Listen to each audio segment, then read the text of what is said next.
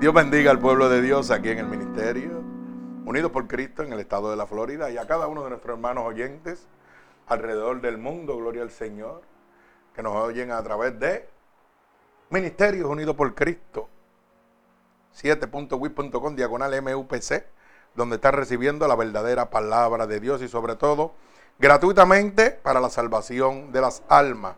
Gloria al Señor. Así que en este momento, gloria a Jesucristo Santo. Mi alma alaba al Señor. Estamos gozándonos. Para la gloria de Dios hemos alcanzado 12.671 más. Escuchando y recibiendo alrededor del mundo. Bendito sea el nombre de Dios.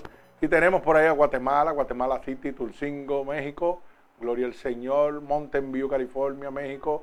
Bogotá, Colombia, Tegucigalpa, Honduras, París, Francia, Lima, Perú, San Salvador, El Salvador, London, United Kingdom, Monterrey, México, Santiago de Chile, Medellín, Colombia, Francia, Puebla, México, Madrid, España, Santo, Filadelfia, Orlando, Miami, Santo Domingo, República Dominicana y muchos más. Gloria al Señor, que vamos a actualizar la lista, pero qué bueno que todavía estos pueblos y estas ciudades del mundo están recibiendo la verdadera palabra de Dios. Gloria al Señor y sobre todo, hermano, gratuitamente para la gloria de Dios. estábamos aquí gozándonos, ¿verdad? En el templo y los hermanos haciendo escanto con el pastor, pero ahora el pastor va a hacer escanto con ellos. Alaba. Así que nos gozamos, hermanos oyentes, en la gloria de Dios, ¿verdad? Ya que el Evangelio dice que gozo. Mi alma alaba al Señor. Y para la gloria de Dios he titulado esta predicación, Dios está a la puerta y llama. La poderosa palabra de Dios, verdadera y real. Mi alma alaba al Señor. La que vamos a ver en el libro de Mateo, capítulo 24, del verso 1 al verso 14. Repito, libro de Mateo, capítulo 24, verso 1 al verso 14. Gloria al Señor. Y vamos a orar por esta palabra. Señor, con gratitud delante de tu presencia, Dios, para que seas tú enviando esta poderosa palabra, Señor. Una palabra de restauración y salvación, Padre. Que esta palabra abra la luz del entendimiento a cada persona que haya de recibirla, Señor, y sea para la salvación de sus almas.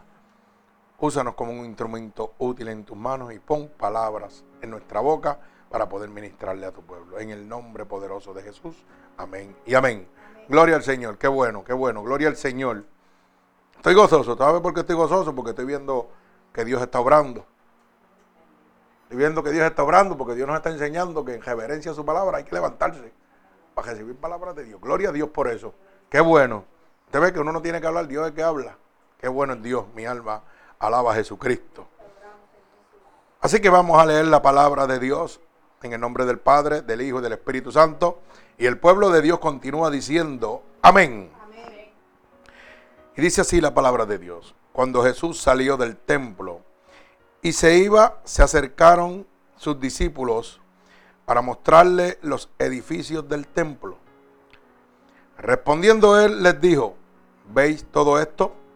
De cierto os digo que no quedará aquí piedra sobre piedra que no sea derribada. Y estando él sentado en el monte de los olivos, los discípulos se le acercaron aparte diciendo, dinos cuándo serán estas cosas. ¿Y qué señal habrá de tu venida y del fin del siglo? Y respondiendo Jesús, dijo, mirad que nadie os engañe, porque vendrán muchos en mi nombre diciendo, yo soy el Cristo, y a muchos engañarán. Y oiréis de guerra y rumores de guerra. Mirad que nadie os turbéis, porque es necesario que todo esto acontezca. Pero aún no es el fin, porque se levantará nación contra nación y reino contra reino.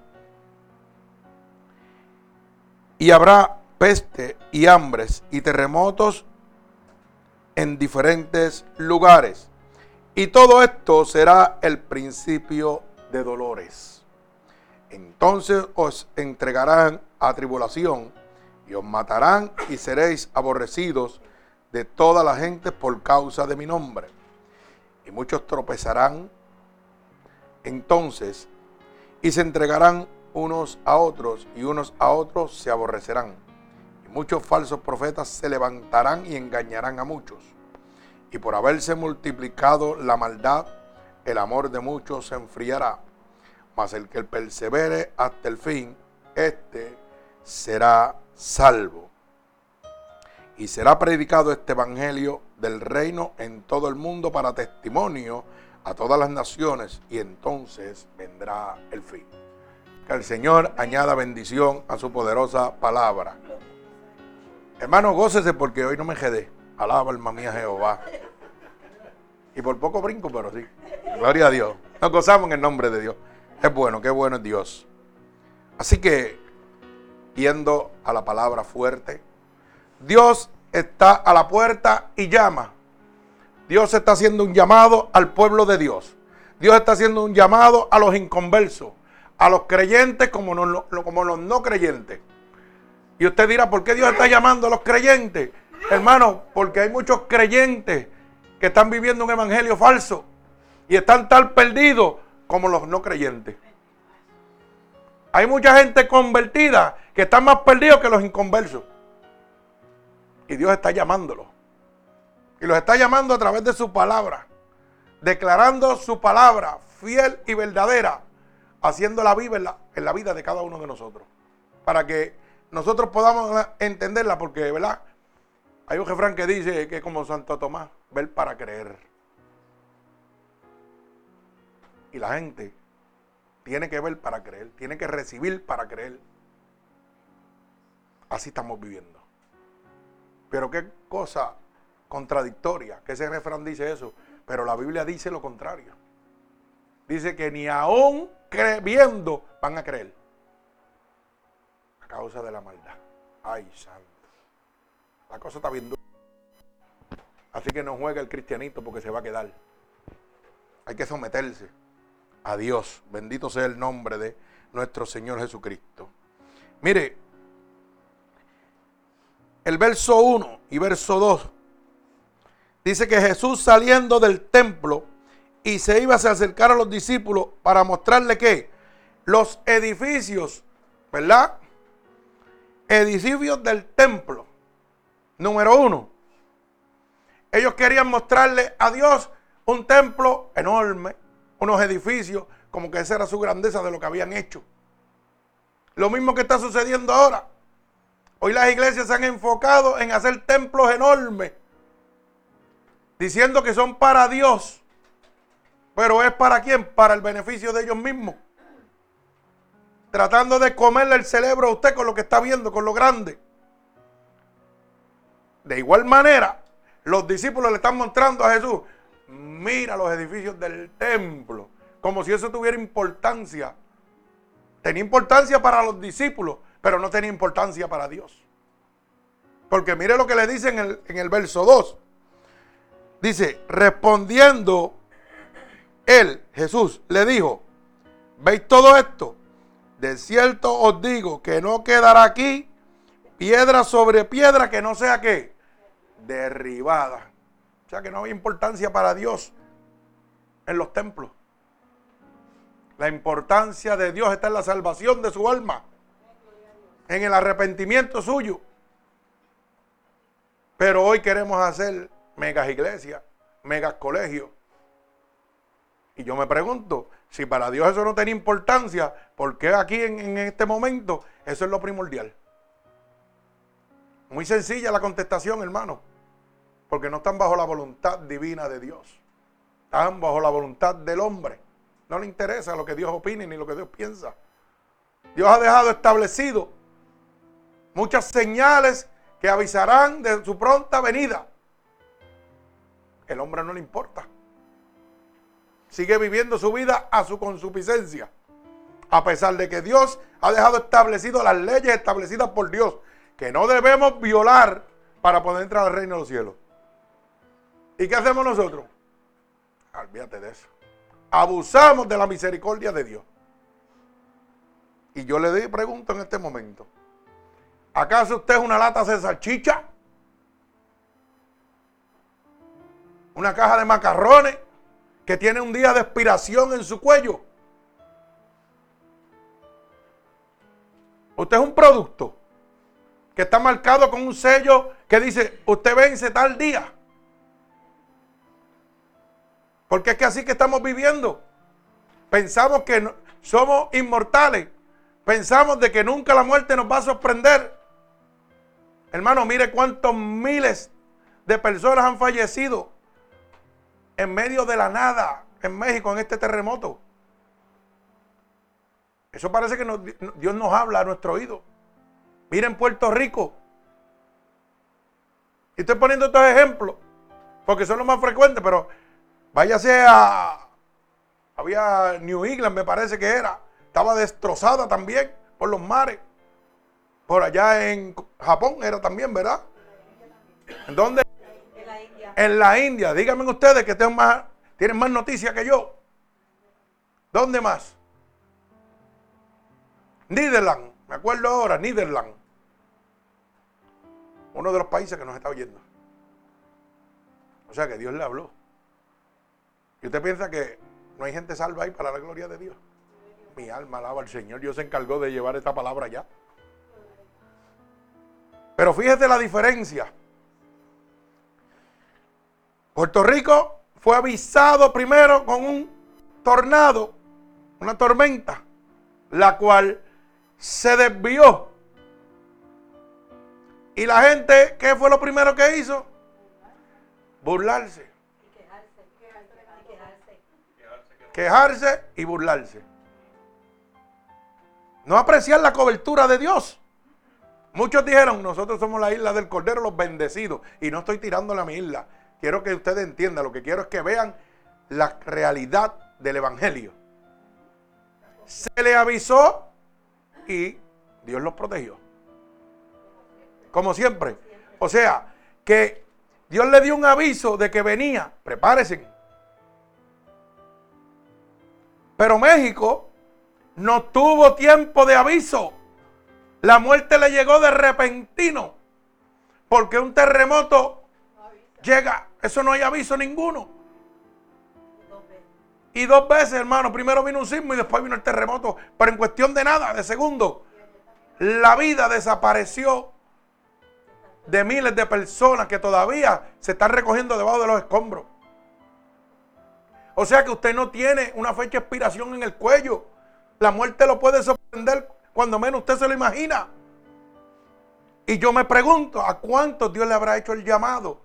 Y la muerte lo sorprendió en este momento. Mira estas tres hermanas en Puerto Rico. Las sacaron de un lugar no seguro. O sea que era inevitable que allí iban a morir y la llevaron a una fortaleza segura supuestamente. ¿Y qué sucedió? Que la muerte la sorprendió allí. Y la pregunta es, ¿estarían preparados para ese momento? Solamente lo sabe Dios. Oiga, solamente lo sabe Dios y ellas. Y oramos al Señor para que, ¿verdad? Hayan conocido al Señor y estén con el Señor en este momento. No lo sabemos. Pero la partida de un ser humano y el destino de ese ser humano lo conoce Dios y, el Señor. No más nadie. No hay nadie más que tenga. Pero vamos al punto. La muerte te puede sorprender como lo sorprendió a los hermanos en México en cuestión de segundos. Y la pregunta es, ¿estás preparado? ¿Cuántas veces Dios te ha hecho el llamado? Estás oyendo palabras de Dios ahora y aquí puede venir un temblor y liquidarnos a nosotros también. Pero qué bueno que lo hace predicando el Evangelio de Dios. Por eso es que me baso en este dato tan importante.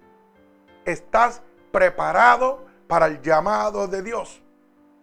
No podemos seguir huyendo al llamado de Dios.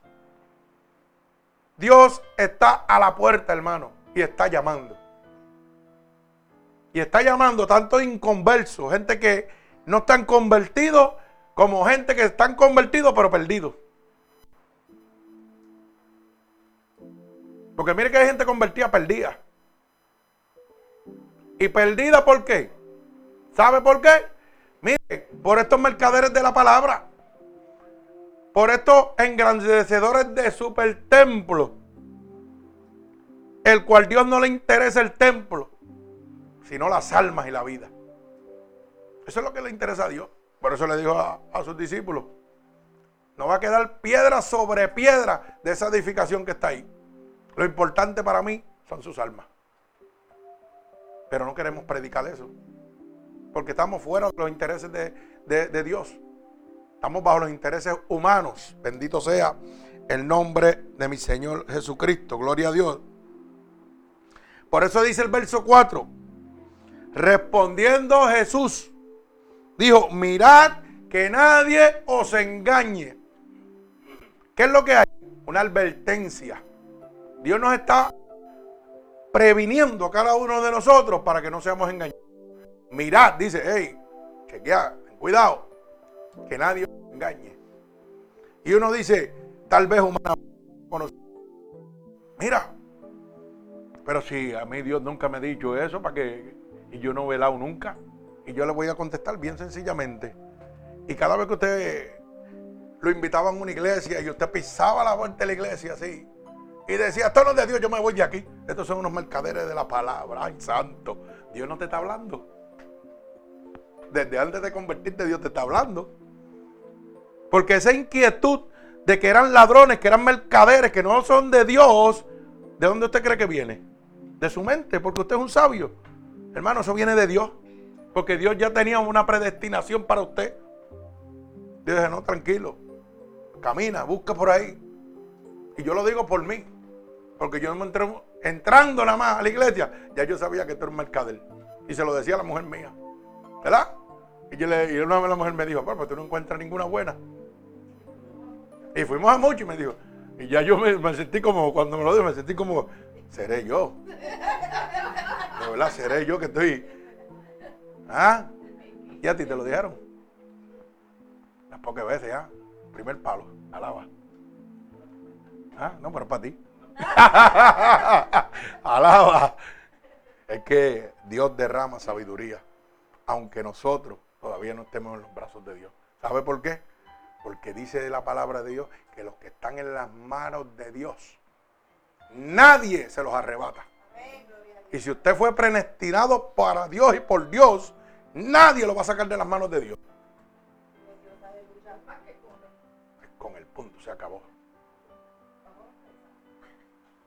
Para que usted lo sepa. Nadie lo va a arrebatar de las manos de Dios. Pero qué bueno que Dios desde antes de convertirnos nos está hablando, hey, no vas a ser engañado, ya estoy para que te proteja de estos mercaderes engañadores de la palabra. Hermano, esto es lo que estamos viviendo. Y es una de las señales del fin. Pero mire cómo dice, no dice señales del fin del mundo, dice señales de qué. Que el mundo no va a terminar. Es un tiempo del siglo, de la humanidad que va a desaparecer. El mundo va a seguir. El mundo siempre va a estar ahí. Así que entiende el Evangelio de Dios. Porque vendrán muchos en mi nombre diciendo, yo soy el Cristo y a muchos engañarán. Ya esto sucedió. Teníamos el de Ponce que decía que era el Cristo vivo y todavía están esperando que, que resucite yo creo que van a tener que con máscara de oxígeno porque ya está podrido. Sí. Y les salió que la llaga, como dice la hermana, en las manos y en la frente, pero fue de la pudrición del cuerpo. Sí, hermano, góceselo, güey. Esto es una realidad y que hablar de las cosas como son. Y todavía, y como dice la palabra, y dice, muchos engañarán. Todavía hay gente engañado. Todavía esas iglesias están levantadas, hermano. Gente creyendo en ese disparate. Estoy hablando que Dios está, Dios está hablando claro. Está dejando las señales, está a la puerta, está tocando y está llamando. Cájese a Cristo. Bendito sea el nombre de Dios. Eso es así. El mundo, hermana, alguien, no sé quiénes son, pero diciendo que el mundo se acababa ayer, pero yo todavía estoy aquí. Y el mundo va a estar aquí y seguirá estando aquí. El que va a desaparecer es usted. Para que usted lo sepa. Y lo que va a desaparecer es la carne, porque el espíritu tiene que darle cuenta a Dios. y dice que vas eternamente o al cielo o al infierno, uno de los dos lados. Así que eso es para que vayan haciendo embocadura. Mire, hermano, verso 6. Oiréis de guerra y rumores de guerra. Y yo le pregunto, ¿estamos viviendo esto o no? Estamos más cerca que nunca de la venida de Dios, hermano. La guerra está por estallar, la guerra del Almagedón. La guerra que está establecida en la palabra de Dios. Está más cerca de nunca. Los rumores se están oyendo desde hace tiempo, pero ya está por explotar. Ya no hay regreso atrás. Ya están bombardeándose ellos allá, todavía no ha llegado aquí. Pero eso es un aviso porque usted se prepare. Dios te está llamando.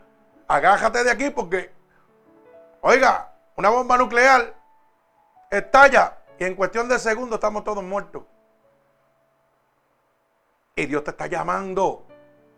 Dios está a la puerta, dice, y te está llamando. ¿Qué vas a hacer? ¿Qué impide que deje el paso a Dios?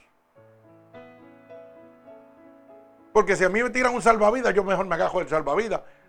Aunque no haya agua, pero lo tengo ahí preparado. ¿O no es así? Yo me agajo un salvavidas aunque no haya agua. Pero si llega el agua, ¿qué va a suceder? Gracias, hermana. ¿Qué va a suceder? Que me va a pasar, mire, como Noé ya tenía el arca preparada. Aquellos antediluvianos no tenían arca. Y llegó el diluvio y se lo llevó a todos.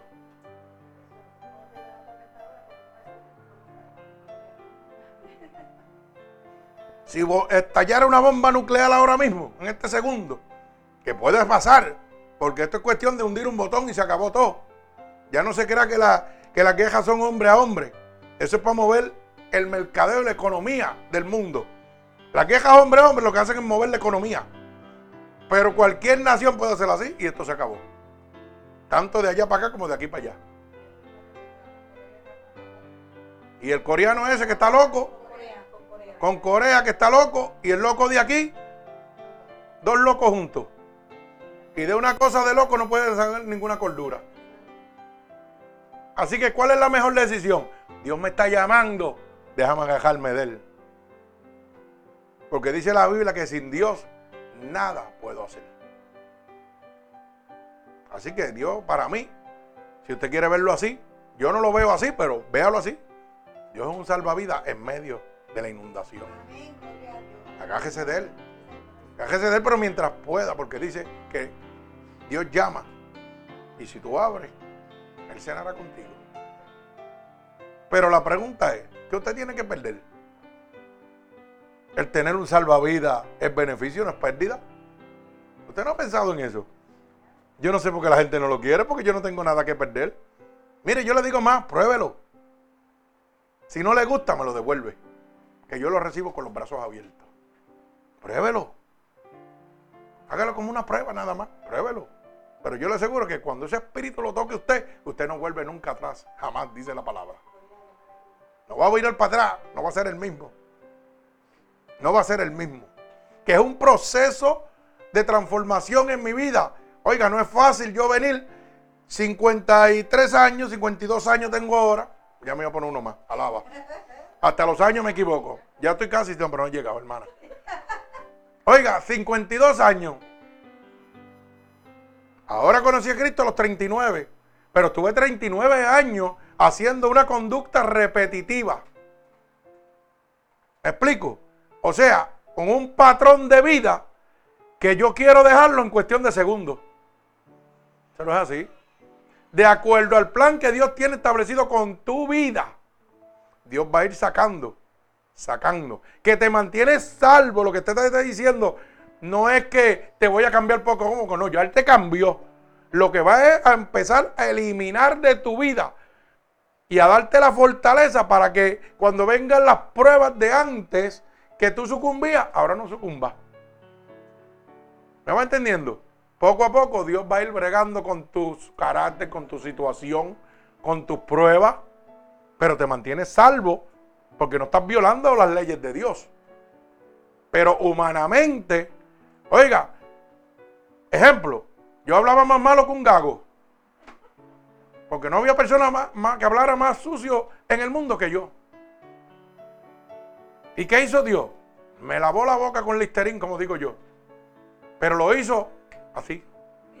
¿Por qué? Porque no sería lindo un pastor hablando con dos bocas. Una alabando a Dios y otra suciando. Pues, pues ese era el plan de Dios, tenía que hacerlo en el momento. Pero las otras cosas de mi vida tuvo que ir cambiándolas poco a poco. El carácter, el poder yo entender las pruebas y saber sobrellevarlas. Dios tuvo que hacerlo poco a poco. Eso no lo cambió de cantazo. Eso me lo fue mostrando con situaciones en el mundo. Está confía. pasó una situación. Pues mira cómo te voy a pasar por esa. ¿Y qué pasa? La ira, el coraje, las cosas que me daban antes, eso iban desapareciendo. Pero fue poco a poco. Pero la conversión a Cristo es fulminante. Ahí no hay negocio ninguno.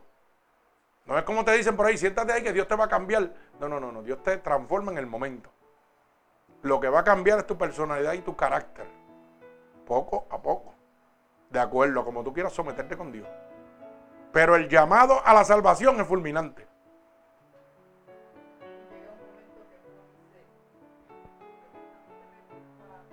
Gloria a Dios. Y gloria al Señor. La hermana está dando un ejemplo, que no está saliendo al aire, pero para que ustedes puedan entender. Gloria a Dios. Fíjate, la hermana está diciendo que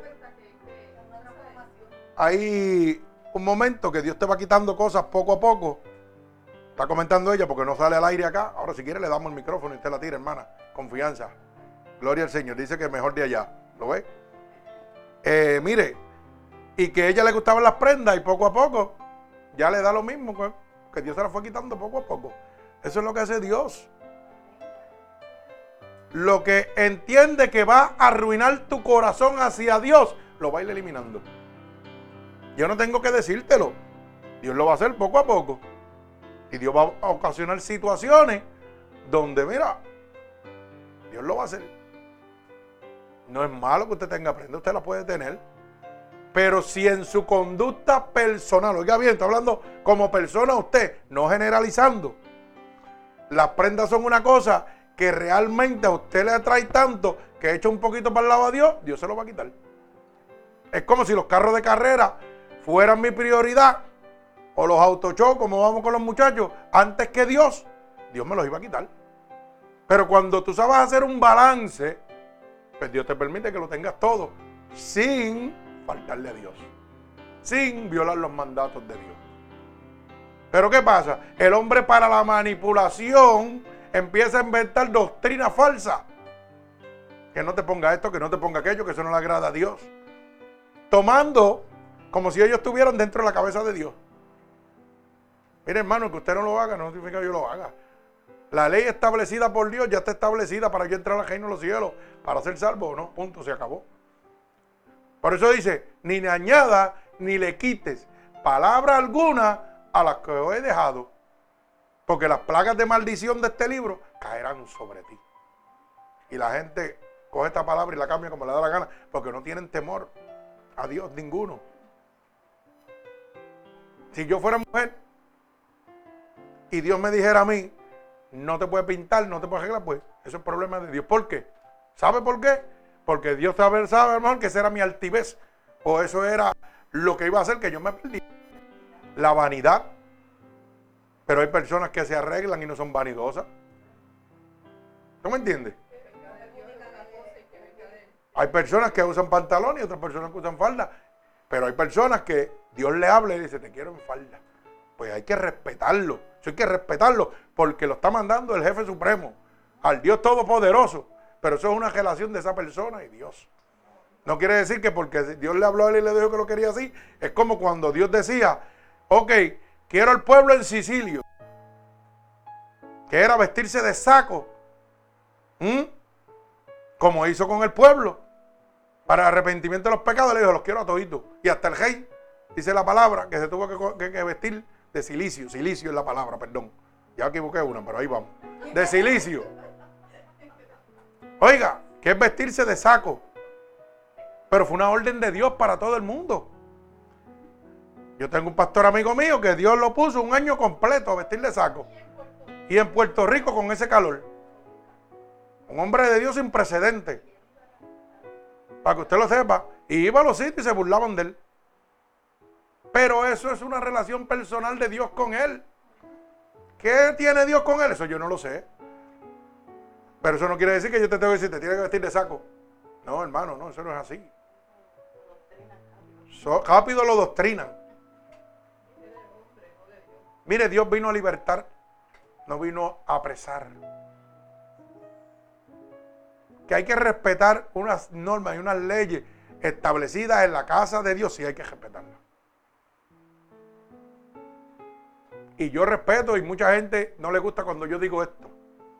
El que disciplina se llama Jesucristo. A mí ningún hombre me venga a poner en disciplina. A mí usted me orienta. Pero de que yo te voy a poner en disciplina porque... No, no, hermano, usted está equivocado. Porque usted es un pecador arrepentido igual que yo. Y el único perfecto se llama Jesucristo. Y si hay algo malo, pues me lo deja saber por usted. Pero la disciplina mía viene de Dios. Usted solamente es un instrumento para regir mi caminar. Y yo tomo la decisión si quiero obedecer la disciplina de Dios o no. No es la disciplina de una iglesia, es la disciplina de Dios. La que yo tengo que obedecer. Que el pastor está aquí para aconsejarte y decirte, esa es la palabra, aconsejarte. No para ponerte en disciplina, es para aconsejarte lo que debes hacer. Porque viene que, inspirado por el Espíritu Santo de Dios, Dios a través de ese pastor te está hablando, mira, no hagas eso, no te conviene. Pero tú puedes hacer lo que tú quieras.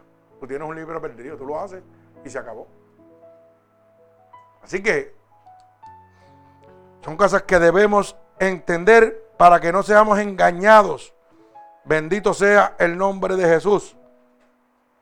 Dice la palabra en el verso 6. Mirad que no os turbéis, porque es necesario que todo esto acontezca. Pero aún no es el fin. Y ahí es donde nosotros nos equivocamos. Porque cuando las cosas están aconteciendo, es una preparación de Dios avisando a su pueblo para que se mantenga firme. Para el que está inconverso, para que se convierta. Pero en vez de tomar ese mensaje de esa manera, lo tomamos diciendo, eso llevan diciendo dos mil años y nada pasa. Pero así decían los antediluvianos. Aquí el agua nunca va a llegar. ¿Y para qué si tú vas a hacer una barca encima de un monte que el agua nunca lleve y aquí nunca llueve? Algo imposible. Hoy en Puerto Rico el agua llegó a sitios donde era imposible llegar. Y no solo en Puerto Rico, en Texas. En sitios donde el agua jamás podía haber llegado. Pero si tres cuartas partes del mundo es agua, ¿a dónde el agua no puede llegar? Puede desaparecer la isla completa.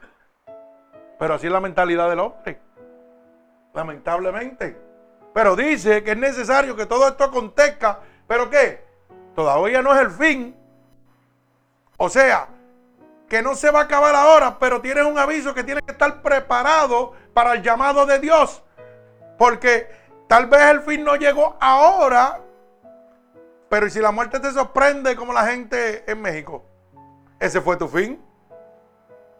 ¿Y desde cuándo están los acontecimientos y los desastres naturales hablados en la palabra de Dios de que el juicio de Dios viene para que tú te prepares. Si te hubieras preparado y la muerte te hubiera sorprendido, ¿dónde ibas a ir? Con papá, al reino de los cielos. Porque ya tenías ese salvavidas, aunque no lo tuvieras que usar. Pero lamentablemente es no tener ese salvavidas y que llegue el desastre y te lleve.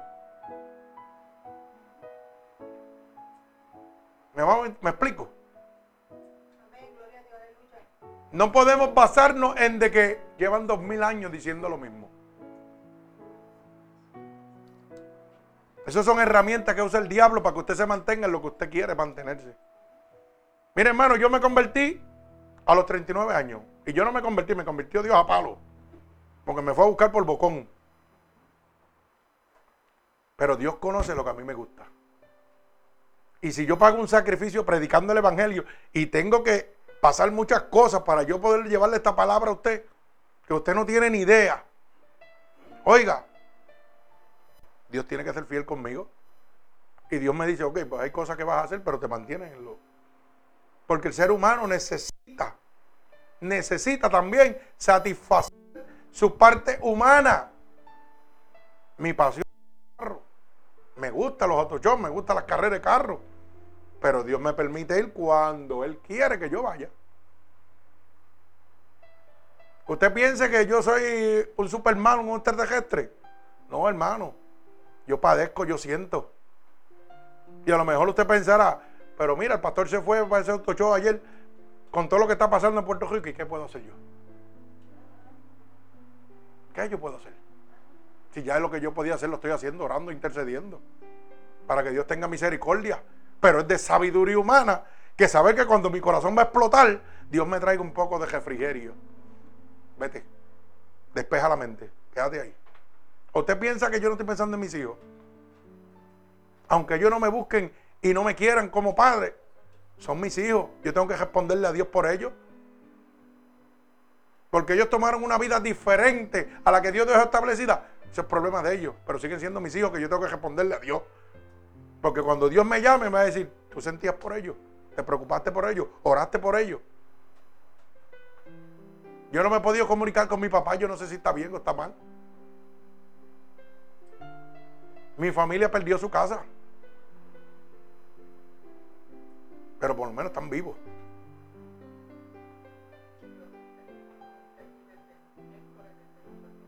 Mi otro hijo está en un monte preso sin poder salir. ¿Mm? Y ella y su esposa, su esposa y él son los únicos picando palitos para tratar de salir de un monte, porque viven en medio de un monte donde lo que hay son cuatro casas, tres habitables y una que está abandonada, que son familias, un monte de 100 cuerdas. Y solamente hay una sola entrada porque es un círculo cerrado y entras ahí y se acabó. Y no pueden salir, pienso yo, tendrán comida, tendrán agua. Si no pueden salir y entrar y si no estaban preparados. ¿Qué necesidad están pasando los nietos míos allí? Pero ¿qué puede hacer usted? ¿Qué puede hacer usted? Dígame. Pero ¿cuánto tiempo estuvo Dios avisándole? Porque vemos una cosa, pero también tenemos que ver la otra. ¿Cuánto tiempo Dios los ha llamado? Son decisiones que tomamos. La Biblia dice que los hijos de Dios no son tocados. Y yo le pregunto, ¿usted está tocado? ¿Tú eres tocada? Porque yo te veo aquí sana. Yo los veo a ustedes aquí en la iglesia gozándose. No están padeciendo. ¿Por qué? Porque es promesa de Dios. Es promesa de Dios. Los otros días me comuniqué con mi hermano Mangual antes de, de la tormenta. Y cuando se desvió la primera tormenta, ¿usted sabe cuánta gente había en la iglesia? 20 personas. En vez de estar ahí agradeciéndole a Dios, no, estaban brincando, saltando y pajareando. Ah, y criticando. Ah, y quejándose de que no. Sí, porque lo que piensan es en el FEMA y las cosas que. Sí, porque ya hay un montón, ya hablaron de 33 mil pesos por persona y ya la gente está al garete. Un desastre. Mira, hermano, estamos viviendo cosas difíciles. Pero las estamos pasando porque queremos pasarlas.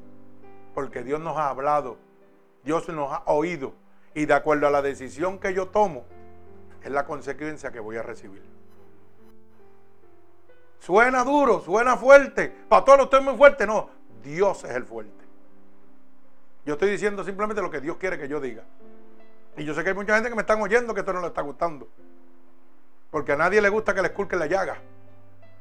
Es como a ustedes, no les gustan los palos, pero los reciben y se moldean.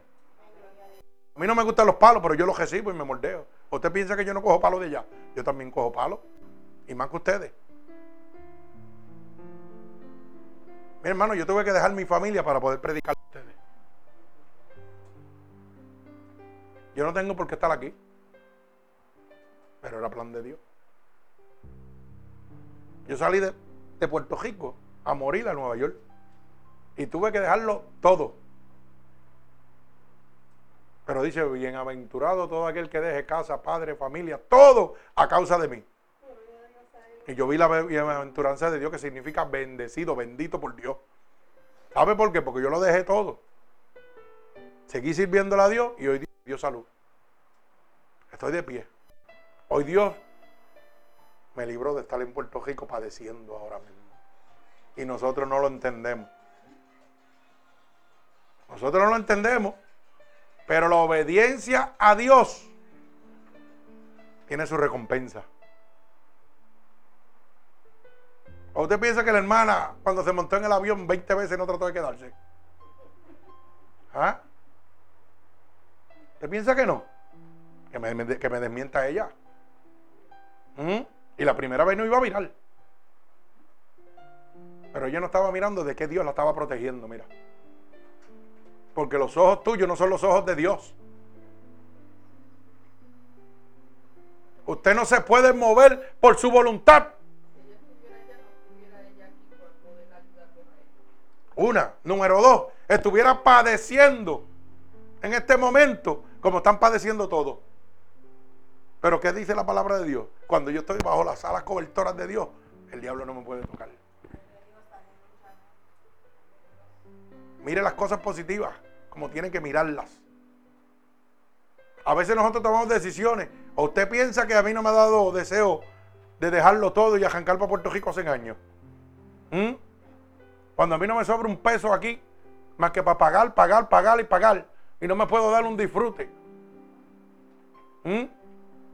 No me sobra un dólar. Usted no me. Yo teniendo mi casa allá, ¿y ahora qué tengo? Alaba. Mire de lo que Dios me estaba librando.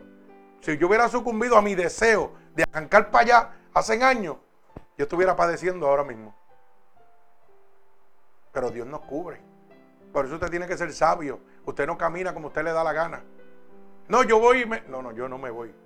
Yo mantengo donde Dios me quiere que yo me mantenga. Yo oigo la voz de Dios. Si yo hubiera arrancado por Puerto Rico, estuviera padeciendo ahora. Y no solo esto, estuviera padeciendo el juicio de Dios por desobedecerlo.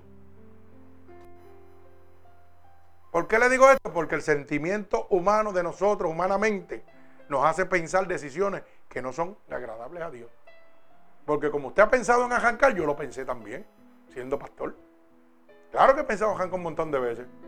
Y le he dicho, Señor, pues si lo que tengo son cuatro o cinco gatos. ¿Mm? Sí, para que vamos a hablar porque la gente nos entienda. Eso es de cariño. Sí, para que usted lo entienda. Pero usted sabe qué? Esos cuatro o cinco gatos que yo digo son el tesoro escogido de Dios. Para Dios tienen una importancia que usted no tiene idea. Y por eso me tiene majado. Porque dice uno solo, con uno solo, uno solo que se convirtiera, habría fiesta en el, reino de los cielos. Uno solo. Imagínese lo grande y lo importante que es usted para Dios. Así que hermano, si usted está oyendo el llamado de Dios, acéptelo. Agárrese salvavidas y manténgalo, mira ahí, guardadito ahí. Que usted nada tiene que perder. No tenga miedo, acepte a Cristo como su único Salvador. Mi alma alaba al Señor. Se levantará nación contra nación, reino contra reino, y habrá peste, hambre y terremotos en diferentes partes del mundo, en los diferentes lugares. ¿Correcto? Y le pregunto yo, la Biblia no establece cómo va a llegar esa peste, cómo va a llegar esa hambre. Porque eso es designio de Dios. Pero ahora mismo no hay hambre en Puerto Rico. ¿Y qué dice? Habrá hambre. En Haití, en México, no hay peste de los cadáveres. ¿Mm? La cólera se está levantando, enfermedades biológicas. Oiga, por la muerte de esos cadáveres que están ahí, pudrefactos. Alaba a mía Jehová. ¿Viste? ¿Ah? Hoy está el Señor poniendo de verdad. Oiga, pudrefactos ahí. ¿Y qué dice? Que habrá peste. ¿Y qué dice? Que habrá qué? Terremotos. Y la tierra está temblando en muchos sitios, no solo en México. Está temblando en un montón de sitios. Y hay más peste en diferentes sitios, y hay más muertes, y hay más enfermedades, y hay más hambre. Hermanos, estas son las señales de fin del mundo. El fin del siglo. Porque el mundo se va a permanecer aquí. Mi alma alaba al Señor. Y mire cómo dice el verso 8 de Mateo 24. Claramente dice, y todo esto será principio de dolores. O sea que esto no es nada todavía. Esto está empezando. Que si la gente no se arrepiente de su maldad, que no lo están haciendo, porque hoy en día estamos enterándonos que una isla que es devastada por un desastre natural establecido por Dios, los ladrones siguen robando, siguen estafando. ¿Ah? Y no quieren convertirse de su maldad. Sodoma y Gomorra fue destruida porque no quiso convertirse de su maldad. Los antediluvianos fueron destruidos porque no quisieron arrepentirse de su maldad. El pueblo de Puerto Rico está igual. ¿Cómo es posible, hermano? Si la Biblia dice, ama a tu prójimo como a ti mismo, tú en momentos de flaquez, de debilidad, de tristeza, de un desastre como este, estés robándole a tu propio hermano.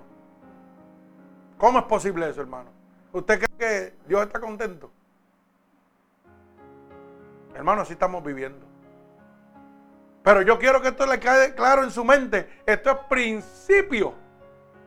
Imagínense cuando vaya por la mitad o venga el fin. Si esto es el principio y estamos todos hechos unos manojos de porquería. Empezando nada más un toquecito del juicio de Dios. ¿Usted se imagina cuando vaya por la mitad? Cuando esté el anticristo gobernando. Hermano, es cosa seria lo que está pasando en Puerto Rico. Ya empezaron a robarse uno a los otros. En los aeropuertos robándose las plantas eléctricas que se llevan para bendecir a los demás, se las están robando en los aeropuertos. ¿Usted sabe lo que es eso? Estafadores y burladores de aquí, de Florida, que están yendo aquí a comprar plantas por vagones, por montones, para venderlas en mil, mil y pico de dólares. Una planta que vale 200 dólares. Mercadeando con la necesidad de los demás hermanos. Oiga, yo no digo que se la regale, pero páseselo lo mismo que le costó. Bendiga y usted recupera su dinero para atrás y hace una obra. O si quiere ganarse, ganarse algo, monto 40, 50 dólares por el trabajo que usted está pasando, por sus gastos. Pero ¿cómo usted va a decir que usted va a vender una planta que vale 300, 400 dólares en dos mil y pico de dólares? 2.700 dólares, mire. ¿Ah? Mire dónde está la maldad del hombre. Aprovechándose de la necesidad de sus propios hermanos. Y decimos que le servimos a Dios. ¿Mm? Más la que se están robando con las comidas y todo de la gente. Mire, eso puede estar en una queja nacional, donde todo el mundo se mate ahí. La cosa no está fácil, hermano, hay que orar mucho. ¿Ah? Una queja civil. Créalo. La cosa está seria. Pero dice que esto es el principio de dolores. Y dice, y entonces se entregarán a tribulación. Y os matarán y seréis aborrecidos por toda la gente por causa de mí. Mire, aquí está hablando de los que le servimos a Dios. Vamos a ser perseguidos. Vamos a ser vituperados, blasfemados. ¿O usted piensa que cuando esta predicación mucha gente la oiga no me van a estar pelando? Pero yo voy a hablar lo que Dios quiere que hable. Porque lamentablemente la verdad nos hace libres. Si usted no quería padecer juicio, se hubiera cajado las manos de Dios. Lamentablemente, hermano. Oiga, en África están matando la gente por predicar el Evangelio los queman vivos. ¿Y qué dice la palabra? Que en los últimos días esto va a estar pasando. Dios, Dios le está hablando, hermano, con la naturaleza, con todo lo que está pasando para que usted se arrepienta. Mire si Dios lo ama, Dios no lo quiere castigar. Dios lo está percibiendo para que usted no sufra. pero usted no quiere recibir a Dios, pues entonces tiene que, tiene que recibir el castigo. Porque hay dos cosas, usted recibe a Dios o recibe el castigo. Porque la palabra dice que los hijos de Dios no son tocados ahí, tranquilo, wow. Bendito sea el nombre de Dios. Y dice el verso 10, muchos profesarán entonces y se entregarán unos a otros y unos a otros se abojecerán. ¿Y esto va a pasar cuando? Cuando estén los principios de dolores. Usted piensa que no hay gente, no solo en Puerto Rico, en México, en donde quiera que ha visto un desastre ahora mismo, gente abojeciéndose uno a los otros. Porque tal vez uno económicamente están bien y tienen su planta y todo, y los otros están abojeciéndole. Y entonces estos de necesidad le joban al que tiene y empieza el abojecimiento entre uno a otro. La palabra se está cumpliendo, hermano. Dios le está hablando. Agájese a Cristo. Cógese salvavidas en este momento. Gloria a Dios. Y muchos falsos profetas se levantarán y engañarán a muchos. Hay un montón por ahí haciendo colectitas y todo, pero están truqueando. Y usted podrá truquearle al hombre, pero a Dios no le puede truquear. Para que usted lo sepa, hay gente por ahí haciendo cositas que no tienen que hacer. Gente de iglesias. Tenga cuenta. Dios no puede ser burlado. Dios no puede ser burlado. Yo no puedo venir a establecer un centro de ayuda aquí y coger lo mejor para mi familia. Ah, las compritas mejor para mi familia y lo vamos a mandarlo para Puerto Rico o mandarlo para México. Eso no se hace. Usted no puede tocar nada de lo que está ahí. Así que tenga cuenta. Hay muchos falsos profetas, mercaderes por ahí haciendo cositas que no tienen que hacer. El que tenga oído que oiga. Bendito sea el nombre de Dios. Están engañando. Y por haberse multiplicado la maldad, el amor de muchos, ¿qué? Se enfriará. ¿Usted sabe cuántos cristianos están apagados ahora? Está más apagado que el sucho de la luz. Está más apagado que la luz que no hay en Puerto Rico. Pero ¿sabe por qué? Por la maldad. Porque han vivido su vida en maldad. Y el amor de muchos se va a enfriar. Al ver, mire, van a haber gente en Puerto Rico y en diferentes partes del mundo que le sirven a Dios y a ver tanta maldad consumiendo a los mismos de ellos mismos, el amor hacia Cristo se le va a enfriar. Que van a decir, ay, ¿para qué yo le sirvo a Dios y mira lo que me está pasando? Mira cómo tienen a mi hijo, mira cómo tiene a mi hermano, mira lo que está pasando. Eso no es enfriar el amor tuyo hacia Dios. Te lo está pagando completo porque ya estás dudando de Dios. Ya no quieres bregar ni depender de Dios, ya quieres depender de lo que estás viendo. Mire hermano, si usted le sirve a Dios, es promesa de Dios. Cree en el Señor Jesús y tú y tu casa van a ser salvos. Tírese para atrás y descanse en Dios. Descanse en Dios. Que humanamente nos desesperamos. Claro que sí. Pero eso es parte del propósito de Dios. Porque si usted no tiene una prueba, usted no recibe una victoria. Dice Gálatas capítulo 5, verso 22 claramente, no lo ponga que el fruto del Espíritu es la paz, la macedumbre, la templanza, el regocijo. Ahorita sí lo vamos a poner. Gloria al Señor. Entonces, ¿qué significa eso? Que usted tiene que tener situaciones, adversidades para recibir el fruto del Espíritu de Dios. Tiene que venir. Como yo siempre digo, el verdadero desafío en su vida prueba la calidad de lo que usted cree en Dios. Y le revela al mundo lo que realmente es usted. Porque por ahí hay muchos que con la boca son cristianos, pero cuando llega la primera necesidad, están temblando y todo hecho un manojo de porquería. ¿Y qué le están dando al mundo? Que tú no le sirves a ningún Dios. Eso es lo que usted revela cuando llega una situación y usted no sabe afrontarla como Dios quiere que usted la afronte. Cuando todavía usted está viviendo en la carne y no en el espíritu. Bendito sea el nombre de mi Señor Jesucristo. Gloria a Dios. Y dice, más el que persevere hasta el fin, este será salvo. O sea que yo para ser salvo tengo que pagar un precio, tengo que tener batalla, tengo que perseverar.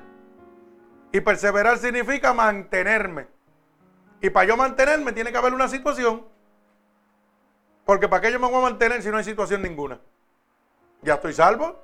Yo tengo que luchar esa salvación.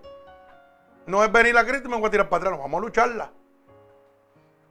Llega la situación y Dios me mantiene y dice, y el que persevere, el que se mantenga con Cristo agajado, cuando venga todo esto, ¿qué dice? Victoria, será salvo. La gloria de Dios va a llegar sobre usted. Donde dice que Dios no tiene un lugar donde jugará toda lágrima, donde no habrá más llanto, donde no habrá más dolor, donde las primeras cosas pasaron. Y le pregunto yo, ¿quién más le puede ofrecer eso? ¿Hay alguien más que se lo pueda ofrecer? Yo creo que lo único que puede hacer es Dios. ¿Habrá por ahí el Papa poder ofrecerle eso? Los dioses ajenos podrán ofrecerle eso. Pero si hay uno que lo ofrece Jesucristo, el que venció en la cruz del Calvario, el que pagó con precio de sangre. A ese que hay que creerle de verdad, a ese que hay que agajarse de él. Porque usted sabe que, mire, cuando sucede una cosa, el único que puede meter las manos ahí se llama Jesucristo. Y cuando eso sucede, yo me agajo de él y nada me toca. Pero le pregunto, mire, porque es que gente se pierden, se pierden de la realidad. ¿Este canto tubo puede hacer algo por usted? ¿Por qué no puede hacerlo? No tiene poder, no tiene vida. Yo lo cojo y lo doblo, hasta arriba. Yo puedo pedirle a esto para que me bendiga. Imposible, ¿verdad? Pero hay gente que le pide. Hay gente que le piden a los indios, cogen un indio y lo ponen ahí, le fuman un tabaco y. Ah, ah, y le dan comida. Y los gusanos comiéndose la comida. ¿Usted sabe lo que significa eso? El poder de Satanás sobre la debilidad del hombre humano. Porque la lógica dice, y no dice la lógica, solamente la Biblia dice, tienen manos, tienen oídos y no oyen, tienen boca y no hablan. ¿Qué pueden hacer por ti? Nada, hermano. El único que puede hacerlo es Cristo. Yo veo locos por ahí, con un indio ahí le hacen un altar y pegan. echarle humo encima. Y el, el indio no habla. Y dice la Biblia, tienen piernas y para moverse de un lado a otro hay que agajarlo y moverlo. Entonces, como una estatua que yo tengo que mover de un lado a otro, me puede ayudar a mí. Pero yo tengo una necesidad y me tumban 300. O me tumban 100. Toma 100, papito. Y eso yo lo veo día a día. ¿Sabe por qué? Porque los vendedores de droga, narcotraficantes, usted lo ve lleno de collares, más collares que... ¿Y dónde terminan? Para que no los maten. ¿Y dónde terminan, hermana? Presos y muertos. O sea que el indio ni los collares hicieron nada. Y los, ah, y los santos se llenan. Mira, eso no lo sabía yo, ¿eh? Mira para allá. Los santos los llenan de prenda. Por la mañana lo tienen los santos las prendas y por la noche la tiene el santero paseando para arriba y para abajo con ella y presumiendo. Sí, porque tiene que ser así, porque para que un santo quiere una piedra. Para que un canto y eso quiere prender, hermano. Bendito sea el nombre de Dios. No, hermano, ¿por qué le digo esto? Porque el mundo está ciego. Y el mundo está ciego porque necesita. Están buscando algo que no lo están encontrando. ¿Sabe por qué? Porque las iglesias están mercadeando la fe. No están dando a Cristo, no están dando el Espíritu Santo de Dios. Y el ser humano tiene que afejarse a algo, a lo primero que encuentre. Porque nadie quiere predicar el Evangelio de Dios. Nadie quiere hacerlo como tiene que ser. Nadie quiere que el Espíritu Santo descienda aquí. Y que el que está endemoniado salga el demonio solo. No, eso no lo quiere hacer nadie, hermano. Porque es mejor yo irme a Golden Coral a comerme una comidita. Como dice mi hermano Mangual, a las 3 de la tarde, porque coge el lonche y, la comida, las dos cosas. Que tú estás peleando tres horas con un demonio aquí. ¿Mm? Eso no lo quiere hacer nadie, hermano. Por eso que estamos como estamos. Porque la maldad se ha multiplicado. No nos interesa la necesidad de los demás. Vivimos al garete. Bendito sea el nombre de Dios.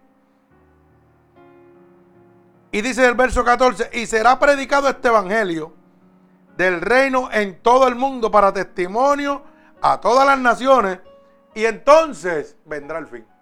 O sea que el fin, el tiempo límite que está establecido para el fin es cuando este evangelio se predique en todos los confines del mundo. Pero no hay una fecha establecida. Y ahora mismo nosotros estamos llegando a África, a Dubái, a Francia, a Inglaterra. Estamos llegando a diferentes confines del mundo. Y como estamos nosotros llegando ahí, cientos de iglesias también llegando. O sea que el fin puede acabarse hoy mismo. Porque el Evangelio está llegando a todos. Para que usted lo sepa, donde, en África, donde hay gente que lo que hablan es dialecto, hay, hay eh, estas personas que salen a llevar el Evangelio, a llevar comida y todo, y ayuda. Misioneros llevando el Evangelio donde hay caníbales que se comen la gente. El Evangelio está llegando allá. Así que, pero esto es el principio de los dolores, hermano. Y la pregunta, ¿usted está preparado para esto? Porque mire, mientras todo el mundo estaba desesperado, yo digo, no generalizando ustedes, sino las personas del mundo, estaban locos cuando, cuando la tormenta venía, venía para aquí, yo estaba durmiendo plácidamente. Estaba, mire, cujocadito ahí. Ya a las 12, ¿verdad? Yo, yo estaba acostado. Bendito, me estaba mirando por dentro ese gozándome en el Señor. Y el mundo cayéndose afuera. Pero ¿quién le da eso a usted, hermano? El Espíritu Santo de Dios, eso no se lo da a nadie. Nadie se lo puede dar más que el Espíritu de Dios. Así es Dios. Mi alma alaba al Señor. Mire, hay una promesa de Dios y usted tiene que entenderla. Dice la palabra de Dios, si mi pueblo se humillara, por cual mi nombre es invocado. Segunda de Crónica, capítulo 7, verso 14. Segunda de Crónica, capítulo 7, verso 14. Mire cómo dice.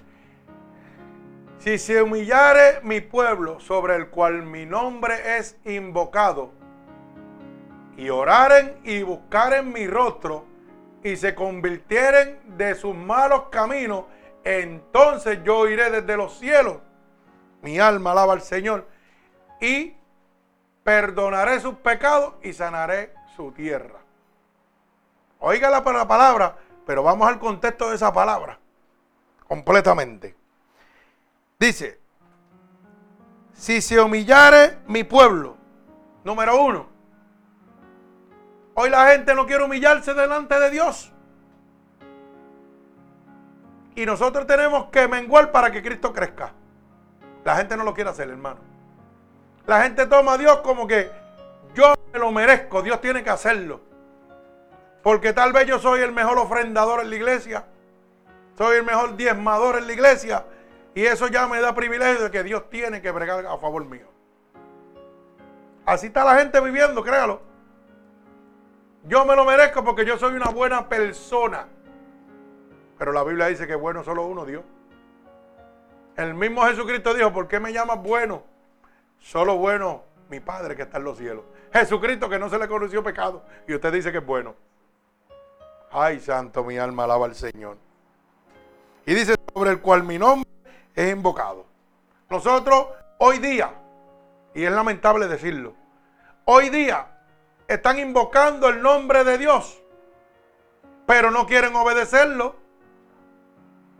pero no quieren seguirlo, pero no quieren guardar sus mandatos, pero lo invocan a su favor como si fuera un amuleto. Señor, ayúdame. Ven aquí, ayúdame, ten misericordia de mí. Pero sí que todavía misericordia tiene porque estás vivo. Te está dando aliento de vida. Te está quitando tu Dios tu Dios es lo material, pues te lo voy a arrancar. ¿Qué vas a hacer? Y todavía va a haber gente que van a levantar su Dios otra vez y voy a volvérselo a tumbar al piso. Que no van a escarmentar. Créalo. Porque dice la palabra. Y dice, y oraren y buscaren mi rostro. Pero para buscar el rostro de Dios hay que someterse. No es que le voy a orar a pedirle a Dios que me ayude. Hay que pagar un precio para buscar ese rostro de Dios. El rostro de Dios no está en una foto, en una pared. para que Dios, ay santo, para que Dios descienda y tú tengas una comunicación con Él, tienes que pagar un precio. El rostro de Dios no es accesible como tú pasar una tarjeta de crédito. Tú tienes que buscarlo, tienes que anorarlo. Y tienes que pagar un precio para que Dios te hable. Y dice, mire cómo dice, y se convirtieran de su malo camino. O sea que no es solo yo orarle a Dios, pedirle a Dios, tengo que convertirme a Cristo y dejar mis malos caminos. Lo mismo que no están haciendo. Están orando a Dios, pero se están robando ellos mismos. Siguen con la misma maldad. Dios ayúdame, pero siguen siendo unos sinvergüenza. ¿Cómo es eso? Dios ayúdame, pero no quiero ir a tu iglesia. No, no, no, no, no. Dios ayúdame. No, no, pero yo no voy a dejar de beber ni embocacharme porque eso me gusta. O sea que le pedimos a Dios, pero no queremos obedecerlo. Y yo le pregunto al pueblo que me está oyendo, si usted no obedece a su padre, su padre le va a dar un premio a usted que usted le pida. ¿Verdad que no? Entonces, ¿por qué Dios tiene que hacerlo? Mire lo equivocado que estamos. Entonces, ¿por qué Dios tiene que hacerlo? Ay, santo, mi alma alaba a Dios. Esto está bueno. Empezaron los golpes, alaba. Que me gusta. Gloria al Señor. Entonces, dice que si se convirtieran de sus malos caminos, de las cosas malas que están haciendo, dice, entonces yo oiré. ¿Qué está diciendo? Que mientras tú no te conviertas a Cristo, tu palabra está yendo al aire. Él no va a oír. Tienes que convertirte y dejar tus malos caminos para que dice, y entonces, cuando tú te conviertas, cuando tú dejes las cosas malas, yo oiré. De lo contrario, tus palabras son como si lo que retina, están tirándolas al aire. Mi alma alaba al Señor. Gloria al que vive y reina. Y dice, yo iré desde los cielos y perdonaré, número uno, tus pecados. Y sanaré tu tierra. Ay, santo. Oiga, que la gente se cree que es más que pedirle a Dios y seguir viviendo su vida como ellos quieren. Y ya Dios se va a mover a su favor. No, varón, eso no es así. Dice, si te arrepintieres, si te convirtieres, entonces que yo voy a oír. Pero mientras tú no te conviertas, y mientras tú no te arrepientas de tus malos caminos, oiga, tu oración está en el aire. Eso está en el aire, eso no llega a ningún sitio. Es palabra de Dios. Bendito sea el nombre de Jesús. Segunda de Crónica, capítulo 7, verso 14, para que no digan que el pastor está hablando disparate. Y entonces que Dios va a perdonar su tierra. Pero hoy en día, hermano, en todos los sitios donde hay desastre, todo el mundo está haciendo poca vergüenza. Mire, aquí en Florida, cuando llegó el la, cosa esa, el, huracán ese, ¿usted sabe lo que hacen en Miami? Rompiendo las tiendas de los tenis, robándose tenis. Mientras la ciudad estaba en total desalojo. Mire dónde estamos. En vez de proteger su vida, robando tenis. Pero como la Biblia dice que lo que el impío teme, eso recibirá.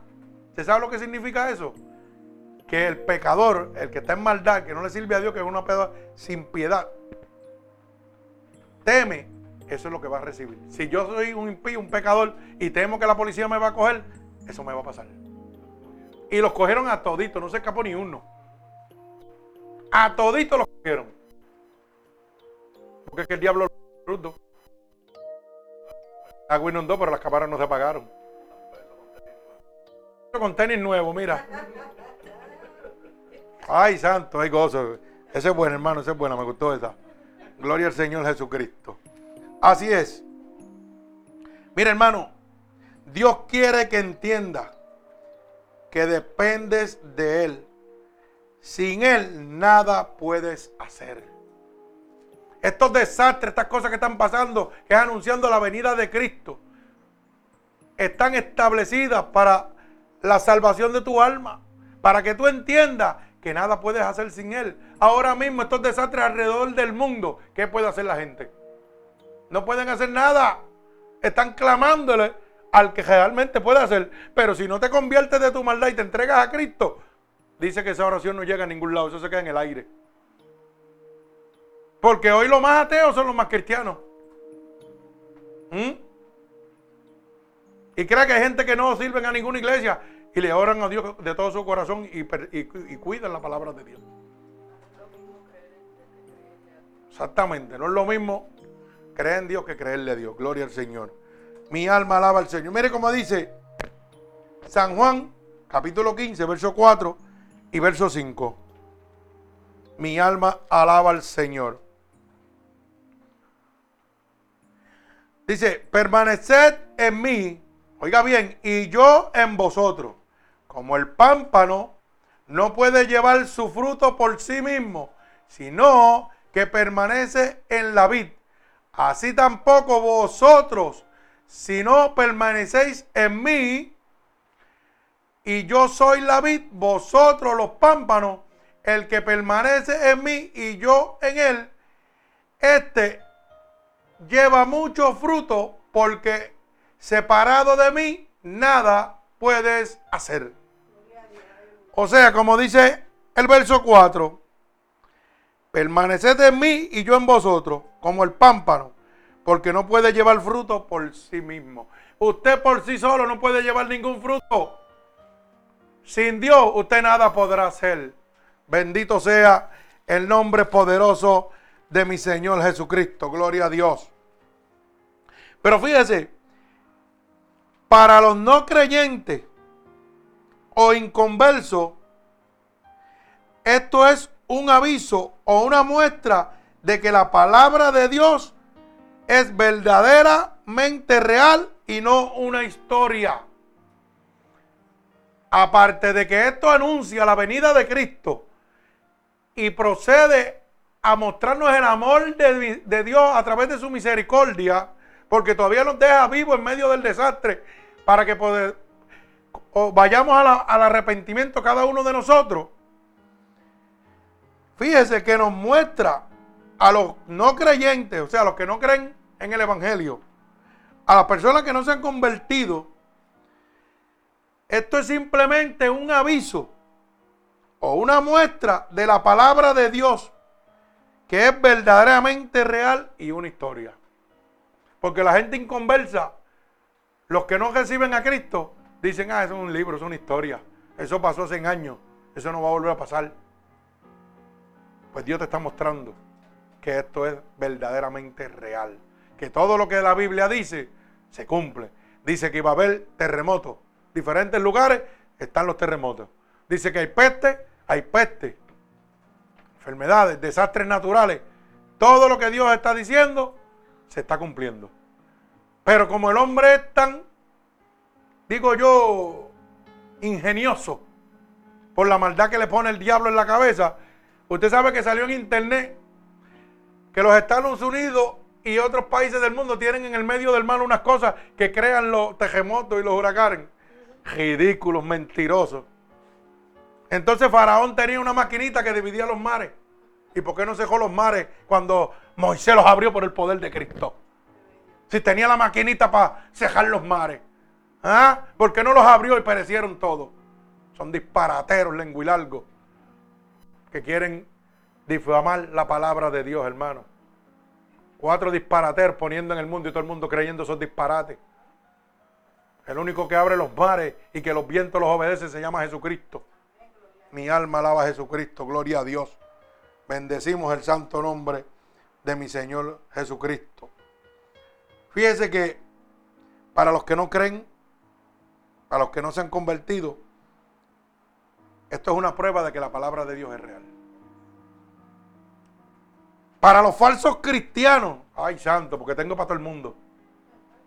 Para los falsos cristianos, esto es una advertencia de la consecuencia que es jugar con el Evangelio y caer en una represión de Dios Todopoderoso. Esto es para los que están jugando a cristianito. Esto es simplemente una advertencia de lo que es en las manos de un Dios poderoso, de un Dios vivo. Mi alma alaba al Señor. Pero también hay para los verdaderos cristianos, alaba alma mía Jehová. Para los verdaderos cristianos, esto es la confirmación y la vivencia de la palabra de Dios en nuestras vidas.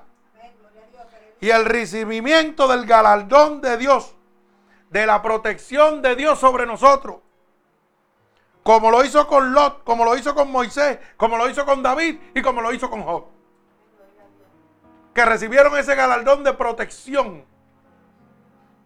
Donde la palabra dice que los hijos de Dios no son tocados. Lot estuvo en medio del fuego, Sodoma y Gomorra, intercediendo por ellos. ¿Y qué sucedió? Dice la palabra que Dios envió a sus ángeles y le dijeron, sal tú y tu mujer y no miren atrás. Porque Dios iba a destruir Sodoma y Gomorra por la maldad, porque no se convirtieron. ¿Y qué hizo? Dios destruyó Sodoma y Gomorra. La mujer de Lot miró para atrás, pensando lo que había dejado. Cuando usted viene a Cristo y obedece a Cristo, no mire atrás lo que ha dejado. Siga a Cristo. No mire para atrás para nada. Porque todo lo que usted tiene es ganancia por Cristo. Job supo decir, Dios dio y Dios quitó. Y Dios tenía más riqueza que todo lo que podemos nosotros. Y tenía la, la, la familia más linda. ¿Mm? Y Dios permitió que Satanás, mire, le quitara la familia, lo enfermerara y lo dejara en la juina.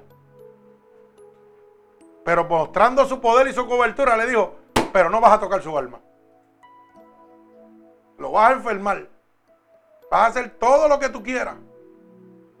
Pero su alma no la vas a tocar. Demostrando que el diablo tenía que obedecer a Dios. Ay, santo. ¿Y qué sucedió?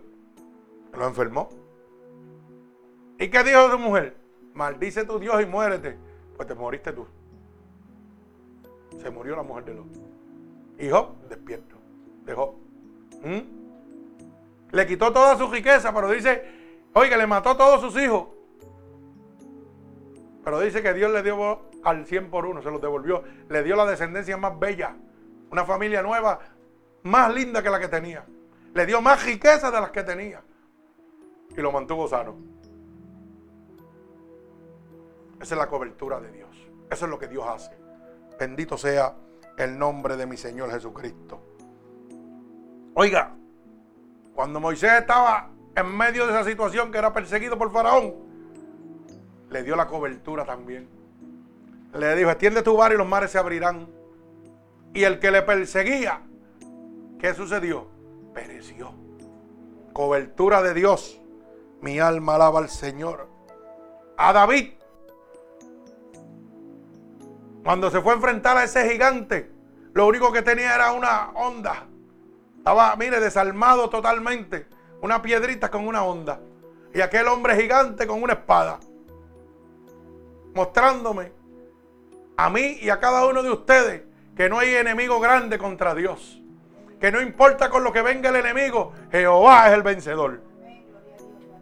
Mi alma alaba a Dios. Dios nos ha dejado establecido en la palabra la manera de cobertura sobre cada uno de nosotros. Mire, hermano, yo creo que usted entienda esto. Y pongo ejemplos personales porque son reales. Mindy, ¿cuántas veces usted en Puerto Rico cuando fue?